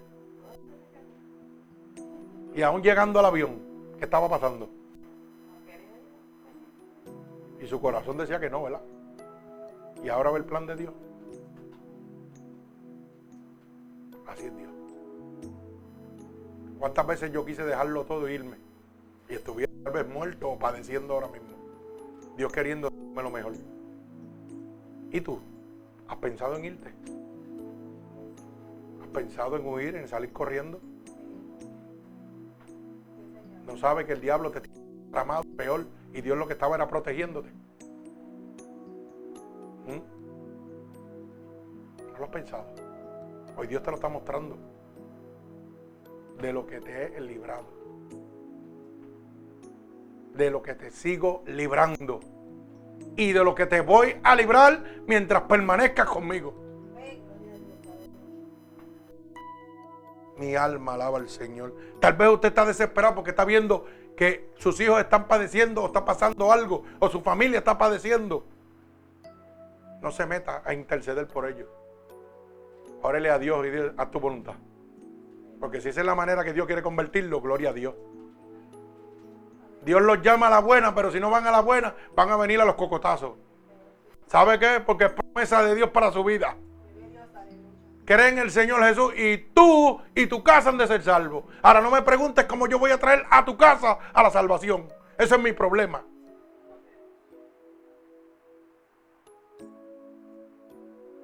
Simplemente ora para que yo los traiga y los mantenga vivos. Y para que no sean engañados. ¿Cuánto usted ha intercedido por su familia? ¿Mm? Y usted sabiendo que no están caminando por el camino de Dios y dice que caminan para Dios, pues Dios los tiene que apretar. O oh, tú caminas para mí, yo te voy a enseñar cómo es caminar para mí. El caminar para mí significa renunciar a todo por mí. Usted está dando una escuela, hermana. Usted le está dando una escuela a su familia. Y usted perdone que la ponga de ejemplo, por lo que Dios me dice que le diga. Usted le está dando una escuela de lo que es la obediencia y servirle a Dios en espíritu y verdad por encima del corazón de los deseos humanos. Yo tuve que dar una escuela igual que esa. Y todos ustedes van a tener que dar una escuela igualita. O le sirven a Dios totalmente o se van con sus familiares. Ustedes van a decidir. Ahí está la decisión. Y aquí está la bendición. Cuando decidimos entregarnos a Dios totalmente, Dios nos guarda y nos cuida. Y nosotros cuidados, saludables y sanos, podemos bendecir. Pero estando en el mismo hoyo no podemos hacer nada. Somos la luz del mundo. Bendito sea el nombre de mi Señor Jesucristo. Gloria a Dios. Oiga, confirmación que el Espíritu de Dios está con nosotros. Gálatas capítulo 5 verso 22. Gálatas capítulo 5, verso 22. Esa es una confirmación fiel y verdadera que el Espíritu de Dios está con usted. Mi alma alaba a Jesucristo. Gloria a Dios. Lo por ahí, hermano. Gálatas capítulo 5, verso 22. Mire cómo dice Gálatas capítulo 5 y verso 22 que nos habla de lo que Dios tiene que poner sobre usted para que usted entienda que usted está con Dios. Eso es una confirmación fiel y real. Dice, mas espíritu es amor, gozo, paz, paciencia, benignidad, bondad y fe. Macedumbre, templanza y contra tales cosas ¿Qué dice que? Que no hay ley. Si el Espíritu de Dios está en usted, hermano, tiene que haber paz en su vida. Si no la hay, usted tiene problemas. Si usted no tiene paz interna, hermano, necesita Cristo. Si no tiene más sedumbre, que es estar, mire, manso como el corderito, todavía tiene que buscar el rostro de Dios. Tiene que inclinarse y humillarse más a Dios si no tiene templanza en medio de las situaciones que están llegando, usted tiene que someterse más a Dios. Y no, oiga bien lo que le estoy diciendo. Y no es que no, que no, tenga un sentimiento de, wow, está pasando esto y siento, mi corazón duele. Porque a Dios, cuando Lázaro murió, dice que gimió, que sentía dolor, aún sabiendo que él lo iba a resucitar. O sea que es un sentimiento humano el sentir por lo que está pasando. Lo que pasa es que no va a lastimar mi caminar como ser humano con Cristo. Que no va a crear ninguna adversidad en mi sistema que Dios ha creado en mí. Yo siento por mi familia, pero no padezco el dolor. Y eso es lo que hace Dios. Usted siente por sus seres queridos, pero eso no le va a entregar una puñalada en el corazón porque usted se sienta abatido y deprimido, no, porque Jehová te da la paciencia, Jehová te da la fortaleza, Jehová te da la macedumbre, te da la templanza en medio de qué? Del fuego. Hay que venir así. ¿Cuántos de nosotros hemos experimentado la templanza? Todos los que están aquí. ¿Qué nos falta? Sí nos falta, pero estamos viendo la templanza. ¿Sabe por qué? Porque a lo mejor hoy usted revienta como un petardito, pero antes reventaba como una bomba. ¿Mm? Antes te daba un coraje que viraba a todo el mundo para arriba. Hoy te da un santo coraje. Suavecito en baja. Y mire, y a Milana, ¿cierto o no es cierto? Antes no había quien te chupara el caldo cuando te daba un coraje. Y eso era un día o dos prendido que de media maniqueta. Que abojecía a todo el mundo. Hasta tú mismo te abojecías. Hoy te da un corajito suave y se te va. Cómete esto, nene, vete a descansar tranquilito, vamos. Y vamos para encima a comer. Y al ratito está uno, ¿verdad? ¿Cierto o falso? Dígame si yo estoy hablando disparate. Porque eso nos pasa a todos, nos pasaba a todos. Yo era que era un, yo era un, una bazuca. Ahora soy un fulminante. Porque ahora me pillo una mano y ¡ay! Gloria a Dios. Perdí la uña, mira. ¿Ah? Ah, no, no, no, no, porque todavía está petardito explotando. Yo dije que era una bazuca o una, una bomba. Pero está en el proceso hasta que te apaguen la mecha completa. Pero dígame si no es mejor. Diga si no ha sido mejor su vida desde que conoció a Cristo. Dígamelo. Dígame si no hay más paz en su hogar desde que está con Cristo. Dígame si las cosas no han cambiado. Solamente lo puede ser Dios, hermano. Eso no lo puede ser nadie. Solamente Cristo, porque es el fruto del Espíritu de Dios que se derrama sobre nosotros. Gloria al Señor. Mire, yo le voy a dar este ejemplo y, no me gustaría darlo, pero porque a veces mucha gente malinterpretan. Y yo quiero que usted entienda esto. Mire, no importa la adversidad que usted tenga, confíe en Dios. No importa. No importa la adversidad. ¿Usted sabe por qué? Porque en medio de esa adversidad Dios siempre muestra su gloria. Dios siempre le va a dar el motivo. Mire, hermano, humanamente, pensamiento de preocupación tiene que venir. Eso es algo humano porque eso muestra la gloria de Dios sobre usted. Porque el pensamiento llega y tú lo batallas con la palabra de Dios, con la promesa que Dios ha traído sobre ti. ¿Llegó? Sí, pasó. Ok, Señor, tú tienes que bregar con eso. Yo dependo totalmente de ti. Esto es así de sencillo. Mire, hoy día yo, yo esta semana no tengo trabajo. Y tengo que pagar la gente el sábado de esta casa, de este, de este templo. No tengo un, solo dólar. Y son 1.275 pesos que hay que pagar aquí. Yo dependo de Dios. Si yo me meto eso en la cabeza, ¿usted sabe lo que va a hacer el diablo conmigo? Me va a embaratar. Me barata y me hace canto. Pero ¿sabe qué llega? Cada vez que eso llega, viene por aquí papá y me dice, estando conmigo, todas tus necesidades están suplidas. Yo soy el dueño del oro y la plata del mundo y los que en habitan. Yo hago las cosas como yo quiero. Y luego viene por aquí la tentación. Desespérate, que no sabe qué vas a hacer. Pero viene papá y por aquí me dice, Dios dio y Dios quitó. Yo hago como yo quiera. Tiro para atrás. ¿Está? Si me tengo que ir, me tengo que ir. Contento. Y si tenemos que ir a predicar abajo el palo, predicamos bajo el palo. Y nos gozamos en el nombre de Dios. No sea esclavo de lo que usted posee. Porque lo que usted posee lo aparta de Dios. Usted sea administrador de lo que Dios le está dando. Mientras lo tiene, góceselo. Tiene una casa, gócesela. Tiene un carro, góceselo. Pero que eso no limite su bendición con Dios. Si lo tiene que perder, lo pierde y sigue caminando. Así. Pero yo sé el Dios que yo le sirvo. Dios es un Dios de poder y autoridad. Y dice que no deja a sus hijos en vergüenza. Así que, mire, uno tiene que confiar en Dios. Mire para adelante. Esto es parte de. Mire, estos acontecimientos muestran y confirman la venida de Dios más cerca que nunca. El juicio de Dios a la desobediencia de su palabra. Oiga bien. Y voy parte por parte para que no se jede. Porque a lo mejor usted dice, el pastor está latigando por lo que... No, no, no.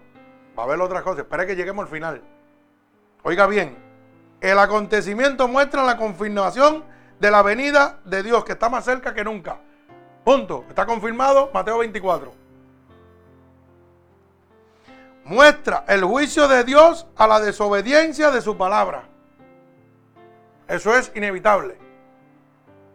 Pero también muestra el amor de Dios y su misericordia, mostrando que todavía te da una oportunidad para que no te pierdas y procedas al arrepentimiento. Porque Él no quiere que tanta gente se pierda, sino que procedan al arrepentimiento. Y usted dirá, ah, pero mira lo que me está pasando, pero estás vivo. Todavía tienes oportunidad de decir, sí, Cristo, te acepto como mi único Salvador. Acéptame primero antes de pedirme. No me pidas y después te vayas a coger. Acéptame. Porque Dios te está mostrando. Tú no crees en la palabra, te la tengo que presentar viva, que la viva. Todo esto va a venir. Ah, ¿no lo crees? Ok, pues vívelo ahora. Ya te estoy confirmando que mi palabra es real. Te está sucediendo porque es el juicio de mí por la desobediencia a mi palabra. Por eso está padeciendo. Por la maldad del mundo, el mundo tiene que padecer. Padeció Sodoma y Gomorra, padeció Israel, ha padecido toda la historia. Eso es inevitable. Pero a través de todo esto que te estoy mostrando, te estoy mostrando mi amor. Porque todavía te estoy dando oportunidad que respiras y vives para aceptarme como mi único y exclusivo Salvador. Para yo entonces bendecirte. Para yo librarte como estoy librando a todos estos siervos que están en esta iglesia. Que no están padeciendo porque están bajo mi cobertura. Siervos que le mostré que no es la decisión que ellos van a tomar, es la que yo he tomado a favor de ellos que le estoy mostrando que sus ojos no son mis ojos. Si yo hubiera tomado la decisión pensando en lo que mis ojos estaban viendo, estuviera perdido y padeciendo ahora.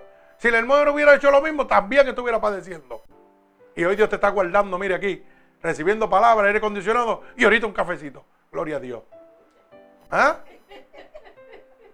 Los mosquitos no me están picando, no estoy sudando.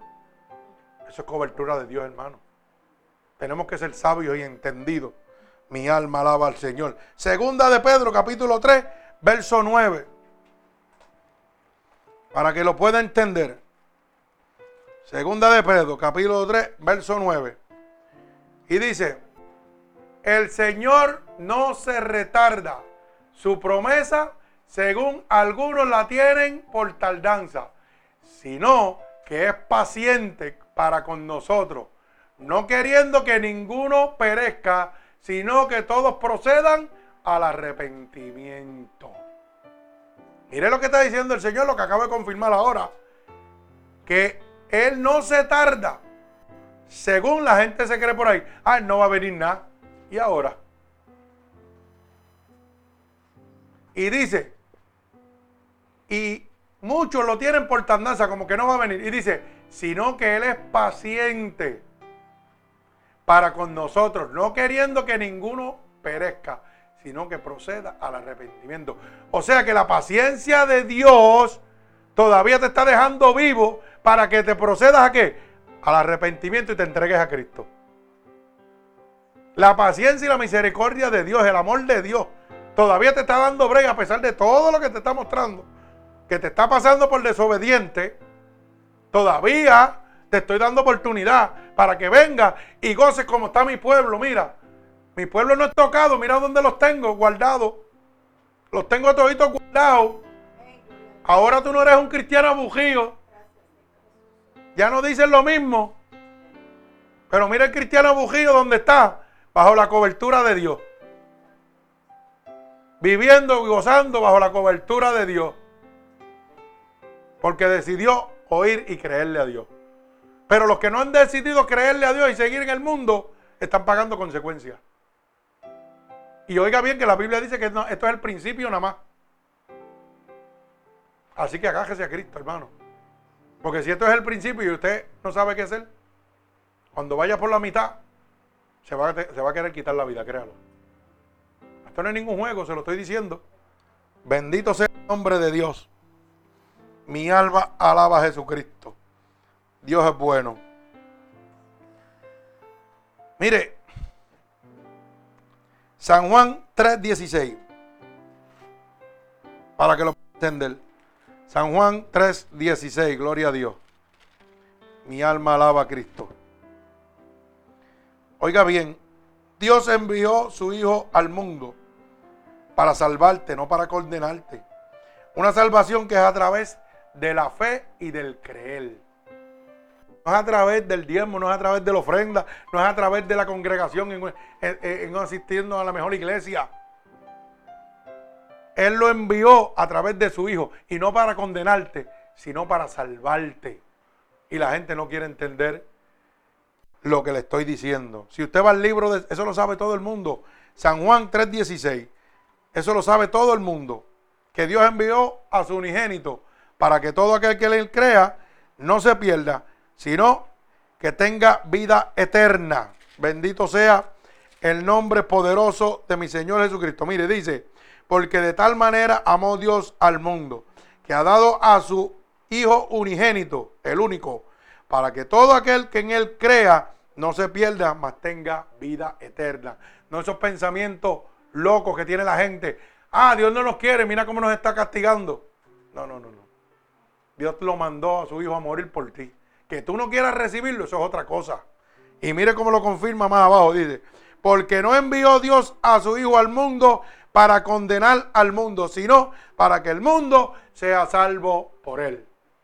Por si en este momento, por lo que estás pasando, tu mente te está diciendo, ah, mira, Dios no nos quiere, esto es castigo de Dios. Si yo no he hecho nada. No, hermano, la palabra es clara. Dios no está condenando al mundo, te estás condenando tú mismo por las decisiones que estás tomando. Él te está llamando. Si tú no quieres oírlo, pues tiene que haber unas consecuencias. Eso está como que uno y uno son dos. Mi alma alaba a Cristo. Pero como el hombre para creer tiene que ver, ese es el problema que el hombre para creer tiene que ver, pues simplemente Dios está mostrando lo real de su palabra y hablándole tanto al creyente como al no creyente. Como el hombre ve por lo que cree, o sea, cuando yo veo creo, si no veo no creo nada, pues entonces Dios está mostrando que su palabra es real y nos está hablando al pueblo de Dios y al que no es pueblo de Dios. A nosotros para que nos reafirmemos en la palabra de Dios y nos mantengamos conforme a su voluntad, porque Cristo está cerca, y a los que no, para que se conviertan de su mal camino. Y entonces dice él que va a oír su oración y los va a perdonar. Porque Dios no hace acepción de personas. No importa que tus pecados sean como el rojo en carnesí, dice que como la blanca nieve, nieve los hará blanquear. Él no te está preguntando qué tú hiciste ni dejaste de hacer. Él te está diciendo, ven a mí, porque nueva criatura eres. Las cosas viejas, todas pasaron. Todas son hechas nuevas. Que no se te van a olvidar, no se pueden olvidar. ¿Sabes por qué? Porque si Dios la sacara de tu mente y de tu corazón, volverías atrás como el puerco, a revolcarte en el lodo. Sino que las mantiene ahí para que aprendas a apreciar y no vuelvas a caer de donde Dios te sacó. Así trabaja Dios. Lo que pasa es que ya esas cosas no te duelen. Y esas cosas tú las dices con orgullo al mundo, como testimonio de lo que Dios ha hecho en tu vida. Por eso cuando yo digo todas las pocas vergüenzas que hacía, yo me lo gozo. Porque le estoy diciendo al mundo de dónde Dios me sacó. Le estoy diciendo cuán poderoso es Dios, cuánto poder tiene Dios para poderme sacar del lago cenagoso y hoy poder hablar con rectitud el Evangelio de Dios. Mi alma alaba a Jesucristo.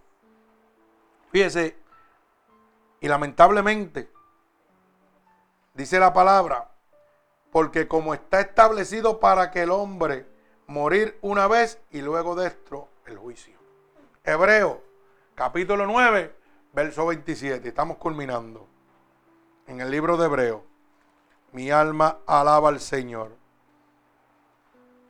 Hebreo 9, 27 dice, y de tal manera está establecido para los hombres que mueran una sola vez y después de esto el juicio. O sea, que tienes que estar agradecido de Dios en este momento, que todavía te está dando una oportunidad de vida para que te arrepientas. ¿Sabes por qué? Porque después que muera, mira lo que viene, el juicio. Y está establecido, no lo dice para algunos, dice para todos. O sea, que ese falso purgatorio que dicen los católicos, yo no sé de dónde lo sacaron. Porque eso no existe. Dice, está establecido para el hombre que muera una sola vez. Y tan pronto muere, no hay un parking para descansar. Dice que qué? Que va directo delante de la presencia de Dios para el juicio. ¿Y dónde está el, y dónde está el purgatorio? Explíquemelo. Porque la Biblia dice que tan pronto muera vas para el cielo a, presentarte delante de Dios. ¿Ah? Lo que pasa es que usted sabe que el hombre para manipular y mantenerlo usted en el pecado, le dice, no te preocupes, que te vamos a poner en el purgatorio allá para, como si tú fueras un pejo pulgoso, a que te sacaran las pulgas. Aquí a sacarte los pecados. Sí, así lo presentan, hermano. ¿Para qué ahí que le vamos a sacar las pulgas? Y entonces las religiones le dicen, parte ahí, que vamos a orar 20 Padres Nuestros, 10 Ave María, y todos los pecados tuyos van a ser perdonados y te vas para el cielo. Luego, después que ya hayas pulgado todos tus pecados, como que dice, te sacaron todas las pulgas, puedes entrar. Eso es mentira, hermano. Mire lo que dice la Biblia. Está establecido para el hombre que muera una sola vez y luego el juicio. Si hubiera habido un purgatorio, ¿qué diría? Está establecido para el hombre que muera una sola vez, sí, una sola muerte. Un lugar de, pulgar y luego al juicio. No nos dice que va directo para allá. Esto no es un juego, hermano. Y usted sabe por qué, lamentablemente, el mundo está perdido. Porque más del 90%, mire, no quiero hablar de religiones, pero oiga bien lo que le voy a decir. Todos fuimos católicos, todos. Todos, porque yo fui católico. Porque era la única religión que había antes. Y todos nos enseñaron cosas. Y hay cosas que realmente en el catolicismo están bien, pero hay muchas que están mal. Igual que en, las religiones de nosotros, también hay muchos por mercaderes de la palabra, que muchos están bien, pero hay muchos que están engañando también. Eso sucede en todas las religiones. Pero ¿qué pasa? Para yo mantener una vida de pecado, me dicen que yo voy por un purgatorio, pues, ah, de eso, voy a abrir, saltar y hacer lo que sea. Y hoy hay gente que son amadores del dinero, que adoran al Dios mamón y hacen una vida de maldad, porque en su cabezota todavía dice que le van a sacar las pulguitas en algún lado. Y van para el cielo. Sí, vamos para el purgatorio y Dios los va a perdonar. ¿Usted piensa que yo estoy jalando, hermano? Yo le estoy hablando la verdad. Por eso es que Dios me dijo, léete la palabrita, Hebreos 9:27, para que el mundo abra conciencia. Porque de esto no le hablan. Mire, mi hermano, yo puedo sacar mi Biblia católica, yo la tengo ahí que me la regalaron, enorme de grande. Y eso lo dice ahí, igual que aquí. Pero ¿y por qué tú no me lo dices? ¿Mm? Eso es una de las cosas que están malas. Pero usted sabe que también mala está en la religión evangélica y pentecostal también. Que fíjese que los católicos van a la iglesia y dan de lo que sale de su corazón un pesito, un vellón, y si no tiene, no dan. Aquí te, explotan y te obligan a diezmar y ofrendar. Y si no das el 10%, te quieren sacar los ojos. Así que también nosotros tenemos cosas malas. Pero la Biblia dice, retén lo que viene de Dios y lo que no viene de Dios, déjalo pasar. Y esto que yo estoy diciendo no le gusta a mucha gente que están oyendo. No le está gustando, porque los intereses se le acaban. Pero ¿qué hizo Dios con los templos? Se los tiró, dijo que ni una piedra va a quedar de ellos. Así mismo va a pasar. Ni una piedra va a quedar de estos mercaderes. Bendito sea el nombre de mi Señor Jesucristo. Así que hermanos, si usted pensaba que había purgatorio, lamentablemente se ha enterado de una cruel realidad. ¿Mm? Así que enderece su vida porque Dios está a la puerta y está llamando. Sí, va a tener que botar las pulgas aquí. Gloria al Señor, en el templo del Señor va a tener que, esas pulgas de pecado se las vamos a sacar todas, en el nombre de Jesucristo. Así que y déjeme decirle una cosa, que esto es para todos, porque todos los supuestos buenos y los malos tienen que ir al tribunal de Cristo a dar cuentas a Dios. Así que no se rían mucho los cristianos tampoco. Porque aquí los que dicen que son buenos, que no le hacen daño a nadie, que no van a una iglesia, que no les sirven nada, pero yo soy bueno, tienen que darle cuenta a Dios. ¿Ok? Número uno. Dice, todos los cristianitos que están jugando a cristianos tienen que darle cuenta a Dios. Los que verdaderamente somos cristianos tenemos que darle cuenta a Dios también. Aquí no hay asesión, aquí va todo el mundo a darle cuenta al tribunal de Dios. Mire cómo dice, segunda de Corintios capítulo 5 y verso 10. Segunda de Corintios capítulo 5 y verso 10. Mire cómo dice, que no es que voy si yo quiero. Dice, porque es necesario que todos, no algunos, todos, buenos, malos, cristianos, no cristianos, dice, comparezcamos ante el tribunal de Cristo para cada uno reciba según lo que haya hecho mientras estaba en el cuerpo, ya sea bueno o sea que malo. Ay, santo. O sea que primero está establecido por Dios que tengo que morir y luego para el juicio. Y después Dios me deja dicho establecido que no son algunos que van para el juicio, todos. Ateos, cristianos, no cristianos, católicos, pentecostales, adventistas, mormones, todos tenemos que ir al tribunal de Cristo. Y vamos a darle cuenta a Dios por lo que hicimos mientras estuvimos en la carne.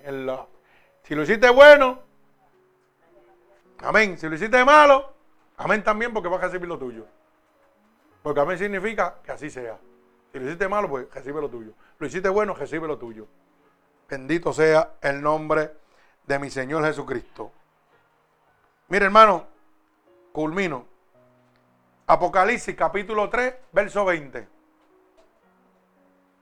Como dice, he aquí, yo estoy a la puerta y llamo.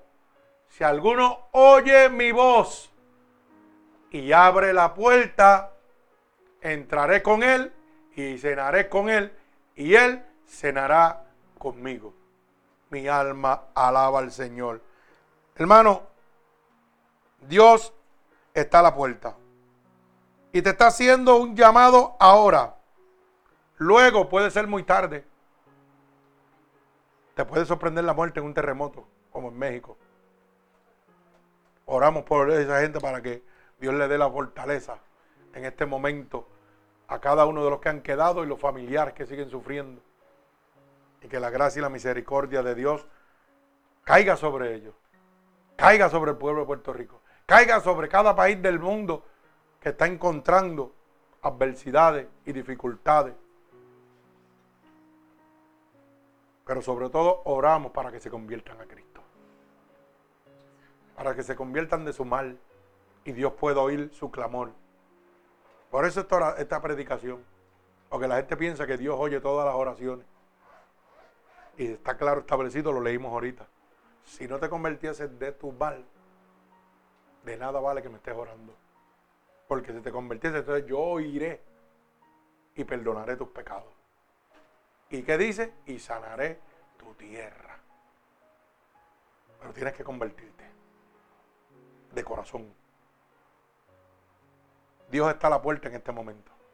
Y Dios te está hablando, hermano oyente, y le está hablando a cada uno de los que estamos aquí. Me está hablando a mí.